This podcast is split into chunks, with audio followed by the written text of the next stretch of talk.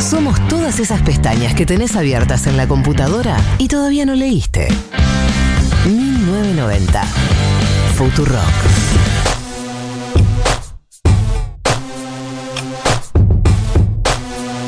1509 en la República Argentina. Ah, qué intensidad de este programa, gente, ¿eh? Así No, no es. La es un- audiencia, lo que se lucieron les oyentes de 1990 cantando Britney, yo les quiero realmente decirles que son increíbles. La audiencia de 1990 es la mejor audiencia del mundo Es y mejor. lo han demostrado en esta educación sentimental. Sus cantos en inglés, su afinación absoluta, simplemente me ha emocionado. No, lo han dejado todo. Eh, y ahora en, en- en- en to- lo, arriba que viene siendo este programa, eh, vamos a entrar en un tema que eh, es un tema que quedó pendiente, un tema sobre el que había que profundizar.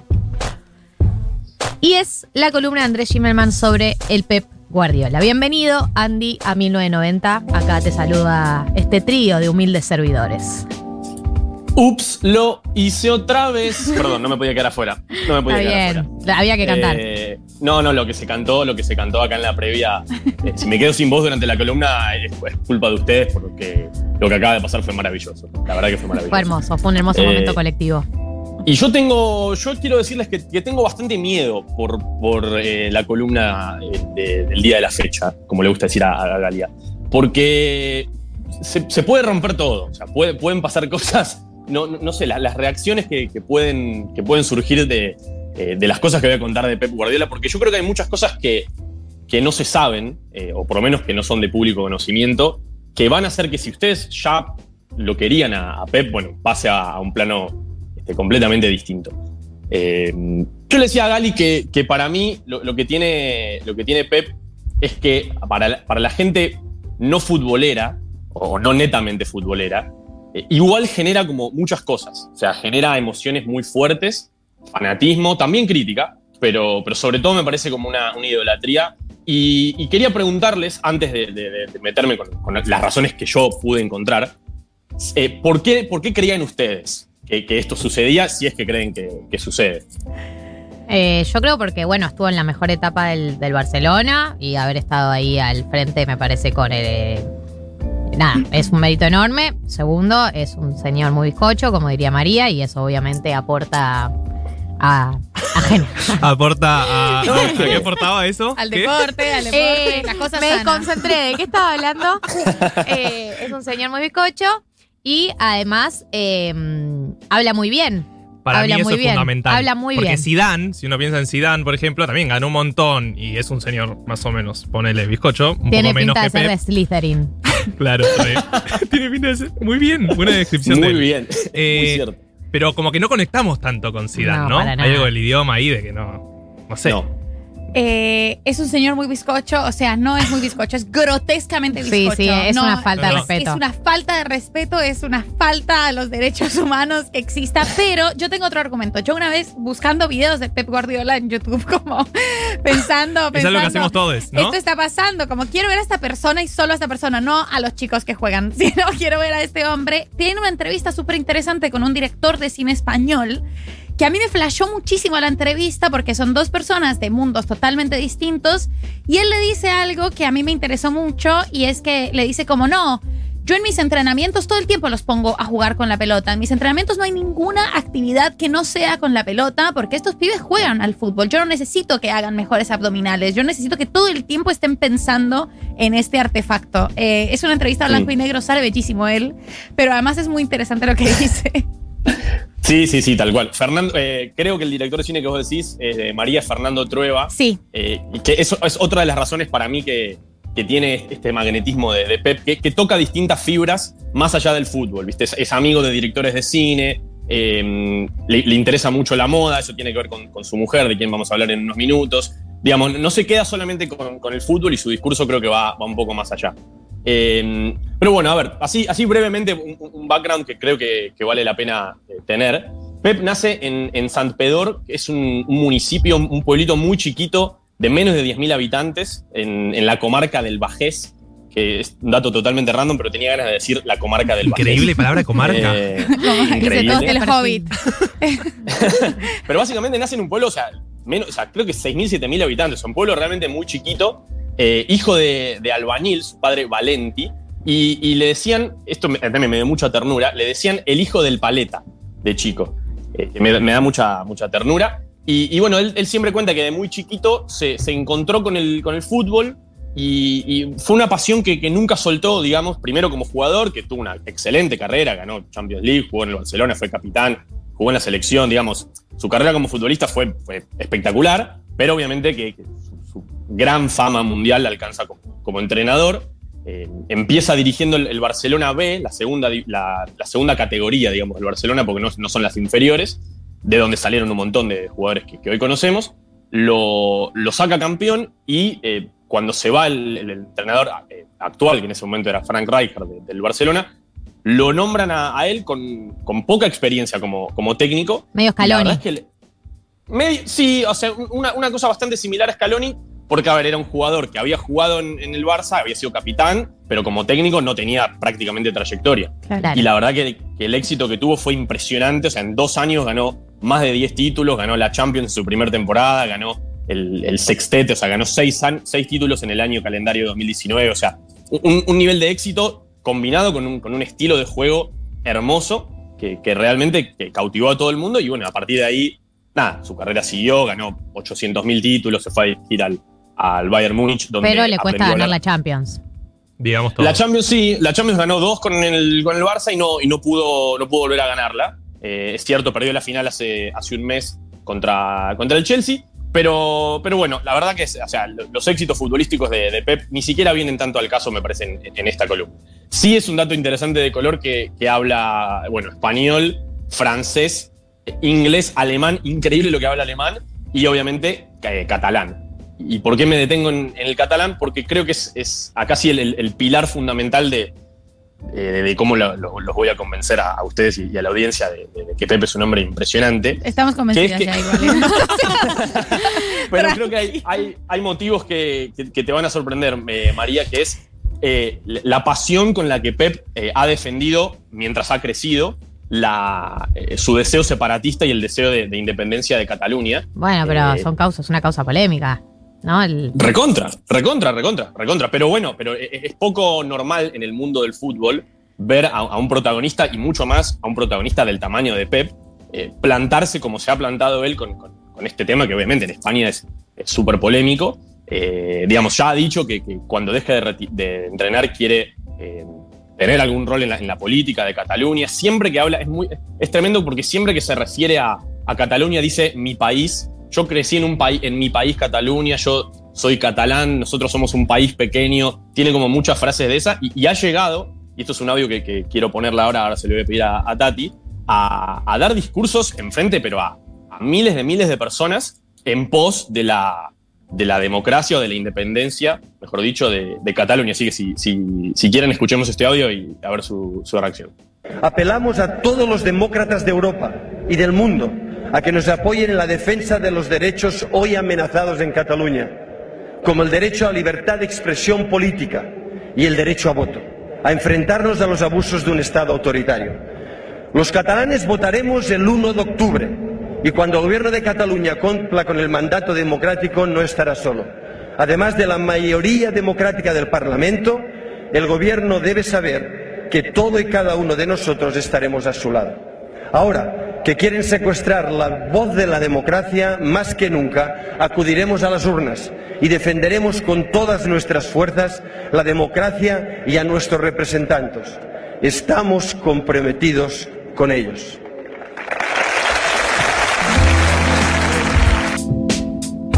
Bien, este era el Pep hablando sobre la independencia. No, no solo sobre la independencia, ¿no? Me parece que habrá sido en el contexto ese donde estaban deteniendo a las personas que se manifestaban en Cataluña, ¿no? Me da la sensación Sí, de sí. que haber sido en ese contexto. Sí, sí, sí, sí, sí, sí. Pero bueno, o sea, un nivel de, Sí, de sí. compromiso. No, no, es un, ni- un nivel de compromiso político que realmente, eh, te- vuelvo a repetir, es muy, muy raro ver en el, en el ambiente del, del deporte y sobre todo el fútbol, que se suele despegar mucho de estas cosas. ¿viste? Total. Claro. Me acuerdo Eh, cuando, ¿cómo se llama el jugador de Boca? Que es que, que era kirchnerista. Eh, Comar. Comar. Y lo salieron sí. a matar. Sí, sí, sí, sí, sí, sí, sí, es. este, por eso creo que es, es muy noble que, que Pep, con, con la plataforma que tiene, este, no sé si, digamos, es un tema, obviamente el tema de, de Cataluña es un tema aparte, pero me, me gusta por lo menos que, que él este, que, qué sé yo, que tome partido en, en estas cosas.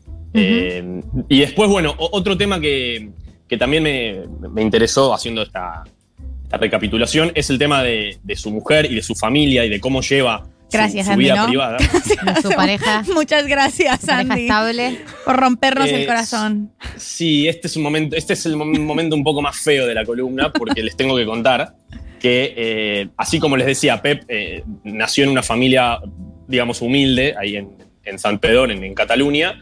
Eh, empezó a jugar al fútbol, se fue a, a Barcelona y estando en eh, Manresa, que es otra ciudad bastante importante de, de- de Cataluña, eh, yendo en- a, una. ha ido a comprar ropa a- una tienda boutique donde conoce a eh, lo- quien es su mujer el día de hoy, Cristina Serra. Se conocieron a los 18 años. Ella de una familia de clase media alta, digamos, también de, de- de Cataluña. Y, y es medio una historia bastante romántica, digamos, porque es esa la, la historia del hijo de- del, del albañil, se, se enamora de la este, De hija la de chica los de alta alcurnia. Claro. Se conocen a los 18, se casan, nunca un escándalo, tienen tres hijos. eh, ella súper perfil bajo, no, le, no le pude encontrar la voz, traté de encontrar, no dan ningún tipo de declaración, tienen, este, como te digo, un perfil súper bajo y, y- y también me parece que eso habla de, de- de Pep, ¿no? De, de cómo ha podido cuidar su imagen siendo un tipo mundialmente mega famoso, eh, ha podido mantener como una relación este, de, de muchos años y de un perfil muy bajo, ¿no? Totalmente, sí, sí, sí. Sí, no se le conoce ni ningún escándalo de la vida personal. Yo, eh, otra de las cosas que a mí me, me- me llama, me gusta de Pep Guardiola es que suele como intelectualizar sus propuestas futbolísticas, ¿no? Como que de repente viene y, tira dos o tres cambios out of context y dice vamos a probar esta táctica que la piensa en su cabeza y después la traslada al juego, eh, pero de maneras como mucho más osadas que otras personas. Me hace...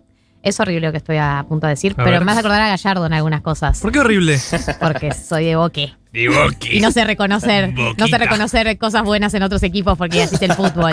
Pero, eso de, de lo osado, de probar algo distinto, eh, porque en tu cabeza tenés la idea de que va a funcionar.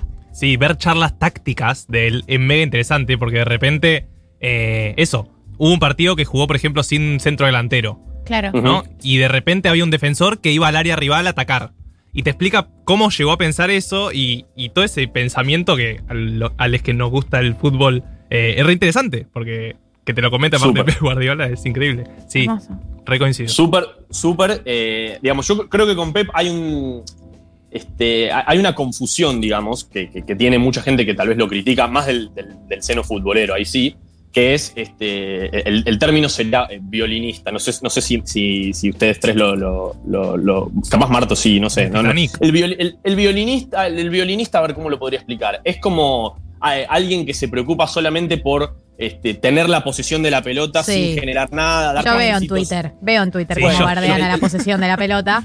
Claro, el, término y, el concepto que, se usa para bastardearlo es el, de violinista. Bueno, Pep es, totalmente lo contrario a eso, y de hecho él, lo dice muchas veces en, esto que decía Marto. Eh, eh, eh, Pep es un enfermo de, presionar, de, siempre estar en, en movimiento, y eso obviamente requiere un, estado físico de los jugadores muy alto. Pero es cierto que, él siempre prioriza la tenencia de la pelota, pero no tenerla intrascendentemente, sino tenerla y atacar constantemente, y cuando no la tenés, ir a presionar y recuperarla. Y, y es cierto, bueno, que, que la manera en la que lo dice eh, convence y, y motiva. La verdad que, que en ese sentido también o- otra de las, de, de- otra de las grandes virtudes me parece que, que ha tenido Pep es su capacidad de comunicación. Es, eh, Sí, es un artista gran digamos, de hablador. alguna manera.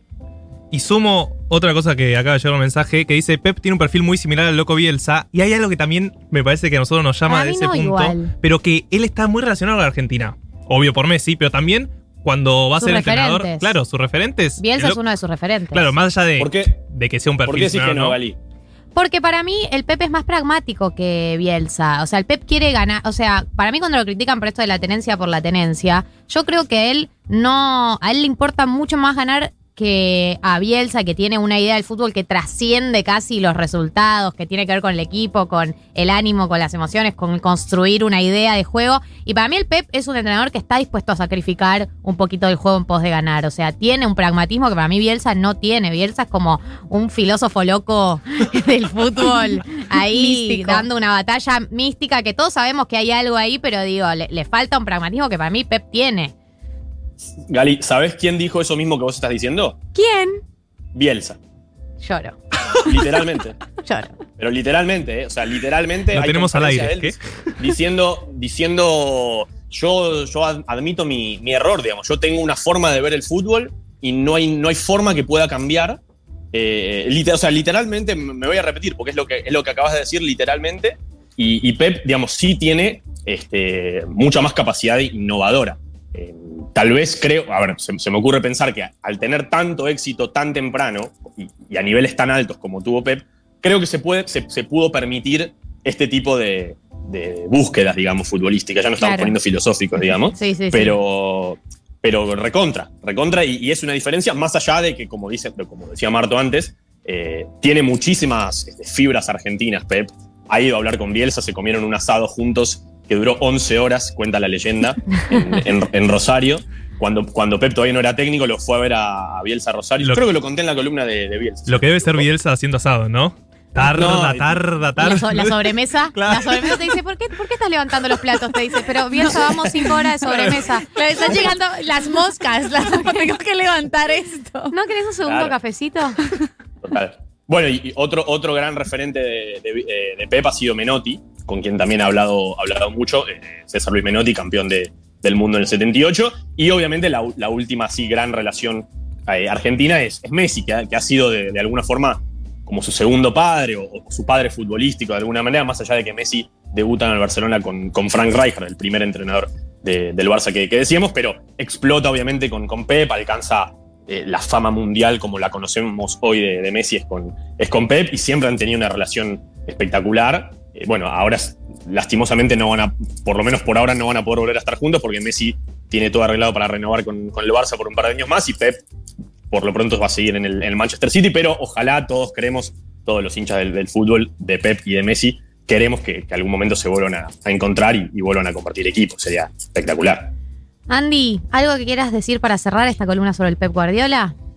No, creo que, que ya hice mi caso y, y creo que. I rest my case. ver, si, si- si tuviéramos que hacer un, un- un Hall of Fame, un salón de la fama de, de deportistas 1990, yo creo que por ahora podemos meter sin dudas a. Bueno, al Diego ni hablar como, como líder y a, a Bielsa tal vez y a Pep sin duda. No sé qué opinan ustedes. Estoy me de acuerdo. me por encanta el Hall of, Hall Fame. Hall of Fame el 1990. detalle de mi corazón. Michael Jordan, ¿puedo meterlo? Sí. Sí, Re, me obvio. gusta. Igual, elegían a todos los mejores de la historia, re originales. No somos- Michael Jordan, No Messi. boludes. Teníamos el mismo Hall of Fame que Gustavo López, boludo. Eh, Andy. Sí.